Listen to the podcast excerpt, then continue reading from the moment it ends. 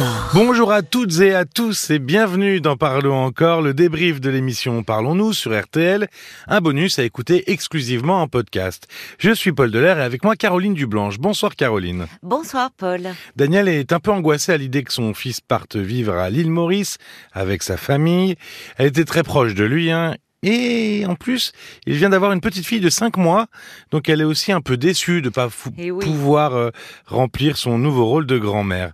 Alors, bon, le fils de Daniel, c'était déjà un grand enfant, mais par extension euh, à cette problématique euh, du départ des enfants, Oui, on- on- moi je me, je me souviens qu'on avait mis de côté, euh, on a mis de côté certains sujets qu'on oui, ressort quand ou qu'on sort tout court, même quand Oui. euh, on en a l'occasion. parce qu'on a des demandes aussi d'auditeurs. Exactement. Et on avait mis de côté le, le syndrome du nid vide. Oui, Alors, qu'est-ce que c'est Parce que là, on part du départ des enfants, mais plus précisément, c'est quoi ce syndrome du nid vide ce qu'on entend par là, c'est un sentiment de tristesse qui peut aller euh, jusqu'à une forme de, de dépression, hein, qui se traduit par un sentiment euh, d'abandon, euh, de vide, ressenti par certains parents quand les enfants quittent le domicile familial. Donc là, on est plus sur des problématiques de d'adolescence, début de l'âge adulte. Ah, hein. c'est vraiment quand c'est... Ah, on n'est pas dans l'adolescence, on est vraiment dans les jeunes Oui, jeunes adultes, c'est ça. C'est-à-dire que les c'est jeunes adultes. 18, qui font- 19, 20 ans dans ces, dans ces Euh, moments-là. Oui, parce que même on a parfois encore aujourd'hui, vu le contexte économique, beaucoup d'étudiants, quand ils le peuvent, qui restent chez les tard. parents. Donc c'est vraiment quand les enfants se lancent dans la vie. Euh, ce soir, c'est alors, c'est pas vraiment la même chose, mais c'était quand même Daniel, qui était une femme euh, qui appelait et qui était angoissée par euh, ce dé- le départ de son fils. Et, et souvent, quand on a ce genre de problématique, ce sont des femmes qui appellent. Alors.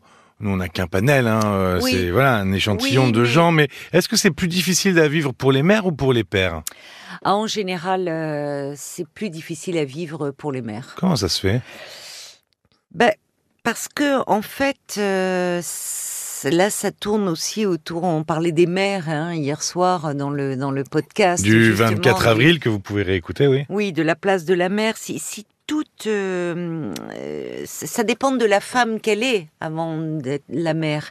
C'est-à-dire que si- toute sa vie, en fait, euh, tourne autour de la fonction euh, maternelle, si euh, les enfants donnent un sens à sa vie, deviennent un refuge, peut-être parce qu'elle n'est pas très heureuse dans son couple ou pas épanouie dans son travail.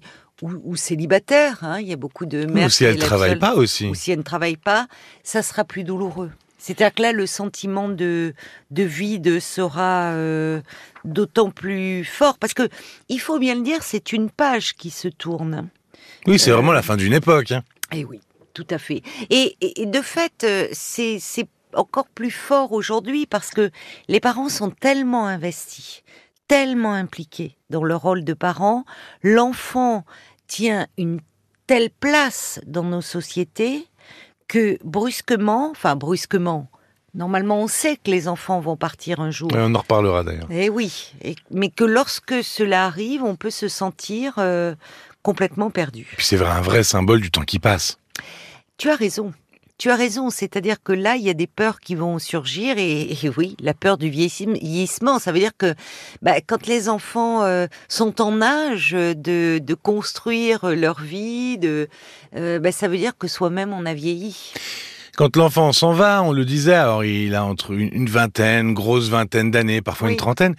C'est long, 20, 25 ans. Euh, les Oui. 20, 25 dernières années de la vie, on a vécu à plusieurs euh, dans, dans le foyer. Et, et, et d'un jour, euh, d'un jour à l'autre, on se retrouve seul. Mm. Et quand on est encore en couple, en tête à tête avec son ou sa Tu as partenaire, raison. Le couple ça peut être un peu difficile. Ah oui, ah oui, oui, oui. Le couple, là, il revient au premier plan. C'est-à-dire que là où les, les enfants occupent une grande place, euh, y compris dans le- au cours des repas, euh, euh, pris, pris en famille. Oui, parce que souvent, en plus, les repas, c'est toujours un peu houleux avec les enfants. Ben voilà, alors il y a, y a les, alors parfois il y a, il y a, bon, mais les problèmes de scolarité, les problèmes de des, des, des rendez-vous médicaux, des, des activités périscolaires. Enfin bon, le départ des enfants va laisser un vide d'autant plus grand que la vie des parents ne tourne qu'autour des enfants. Et, et de fait, un enfant, ça prend beaucoup de place. Mais oui. Ça prend beaucoup de place et donc ça peut euh, finalement euh, prendre toute la place. Et il y a des couples qui parfois se, se, se perdent un peu de vue à ce moment-là. Euh, donc c'est un moment où, ben oui, il va falloir réapprendre à, à faire connaissance au fond au niveau du couple, mais aussi par rapport à soi-même, parce que à un moment, tu parles, on parlait des peurs. Il y a évidemment, ça veut dire qu'on vieillit, qu'on avance en âge, mhm. mais il y a aussi la peur de la solitude. Tout d'un coup, la maison elle devient très silencieuse. Oui, c'est beaucoup plus ça, calme. Ça joue aussi les repas. Alors parfois on se dit, oh là là, les repas, on aimerait bien un peu de calme ou un peu de bon. Les, ça fait 20-25 ans qu'on se dit, oh non, je veux du calme, je veux du calme. Et maintenant que ça arrive. Et puis là, c'est plus le calme, c'est un immense silence et on peut se trouver euh, désœuvré. Euh, ça amène à se poser des questions sur soi, au, sens qu'on veut donner à sa vie, au projet qu'on peut avoir, enfin, à faire un peu le point. Donc, c'est des moments de un peu de bascule, de remise en question. Oui, et puis finalement, tout ce qu'on a pu mettre sous le tapis euh, au niveau de son couple, parce que qu'il y avait les enfants, il y avait d'autres choses. Oui. maintenant, on se retrouve face à face, quoi. c'est ça. C'est ça. Parce que si, pour peu que les deux parents travaillent, ben, le soir, on se retrouve à table entre les enfants et le travail, bah, finalement, la conversation, elle est, elle est remplie. Il y a plein de choses à dire. Il y a plein de choses à dire, mais finalement, c'est après se retrouver en tête à tête. Qu'est-ce qu'on a encore à se dire et à partager? Est-ce que justement, tout à l'heure on en parlait, euh, on sait que ça va arriver, oui. et puis un beau jour ça arrive, on s'en rend pas compte, mais ça peut se préparer quand même Ah oui, il faut que ça s'anticipe. Comment on peut faire? Comment on peut faire? Alors, c'est un peu des, grands principes. Oui, parce que j'imagine qu'il n'y a pas de mode d'emploi. non, il n'y a pas de mode d'emploi. Mais déjà, en, se disant que les enfants, ils ne nous appartiennent pas. C'est, c'est, enfin, il y a déjà heureusement des étapes. Hein. C'est-à-dire, toi, tu en es très loin, Gabriel. Il va pas te demander euh, à s'émanciper. Donc, il n'est pas prêt de partir pour le moment. je, je, je dis cela parce que heureusement, l'enfant, il va gagner en autonomie en, grandissant. On peut avoir, je, je parlais l'exemple d'étudiants qui vivent encore sous le toit de leurs parents, mais où évidemment les parents vont lâcher du lest. Eh oui. Ils vont pas surveiller les sorties, ils vont pas, ils vont le laisser euh, prendre ses rendez-vous médicaux, s'organiser, sortir. Donc déjà, la maison euh, devient un peu plus un hôtel comme on peut entendre parfois. Donc, euh, c'est-à-dire que ils sont, ils, ils, apprennent un peu à être moins présents, à moins diriger leur vie. Euh, peut-être se dire aussi que, en fait, être parent, c'est aider euh, ses enfants à se construire. Mhm. L'objectif, c'est quand même pour qu'ils deviennent des adultes autonomes, épanouis, bien dans leur peau, bien et, qui peuvent vivre leur vie loin de nous. Ça veut dire que finalement la mission, elle est, elle est réussie. Mhm.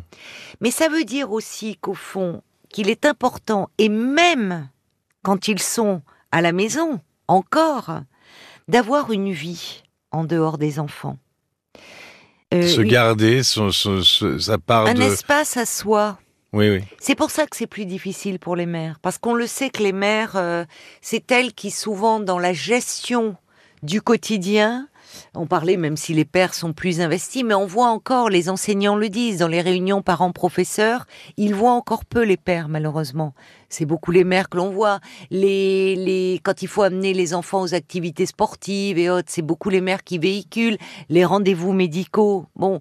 Donc, ça remplit ça un quotidien.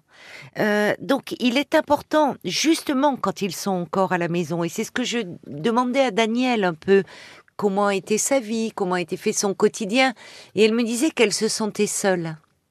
Et c'est là où tout d'un coup, elle la, perspective de ce fils qui hmm. partait à l'étranger, alors qu'elle se projetait beaucoup sur cette petite fille, ben, ça lui remplissait sa vie.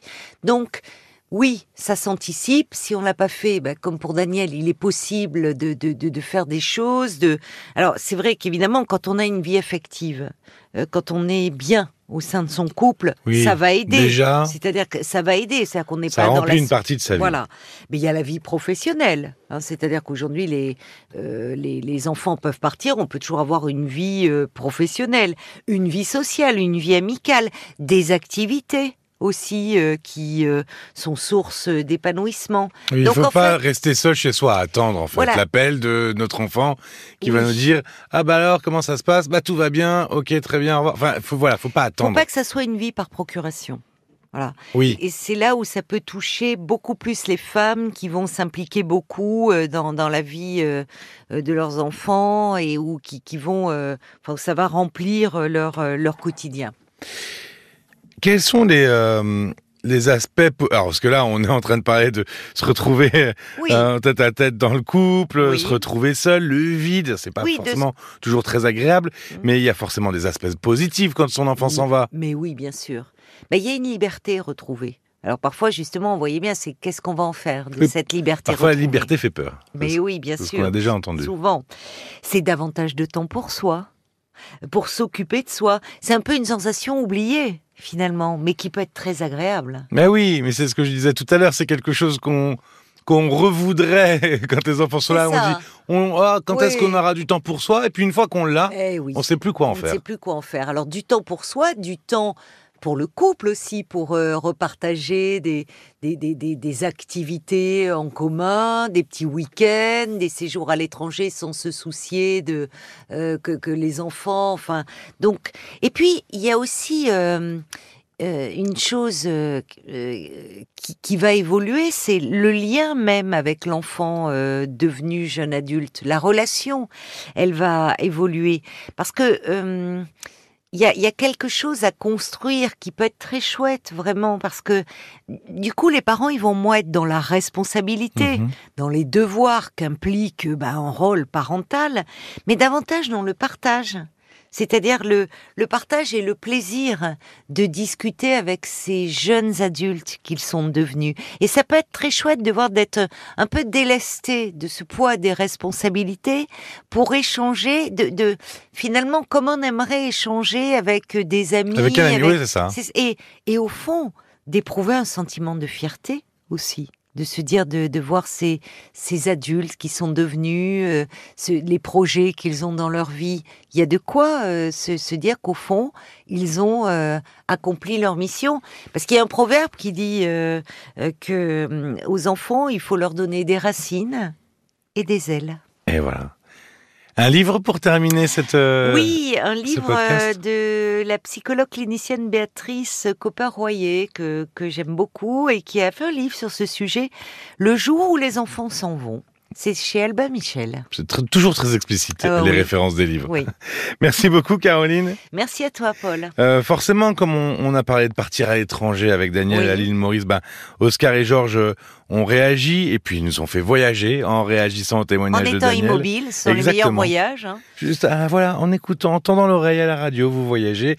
Sonia a donné des nouvelles depuis son burn-out. euh, elle était passée à l'antenne il y a un an. Oui. Elle semble aller beaucoup mieux. Oh oui. Et puis Sylvie se pose une question que toute personne euh, euh, se pose euh, lorsqu'elle est allée au moins une fois en thérapie. Oui. C'est est-ce que je dois tout dire à mon psy? Voilà, c'est très Ah, simple. Hein. Mais c'est pas si facile à répondre. Je vous le rappelle, hein, l'appli RTL, le site RTL pour écouter ces témoignages. En cliquant sur s'abonner, vous ne nous prêtez rien. En cliquant sur contacter l'émission, vous pouvez directement nous écrire. Et puis si vous n'avez pas l'appli, parlons-nous rtl.fr. Merci de votre écoute et à très bientôt. À très vite. Parlons encore. Le podcast.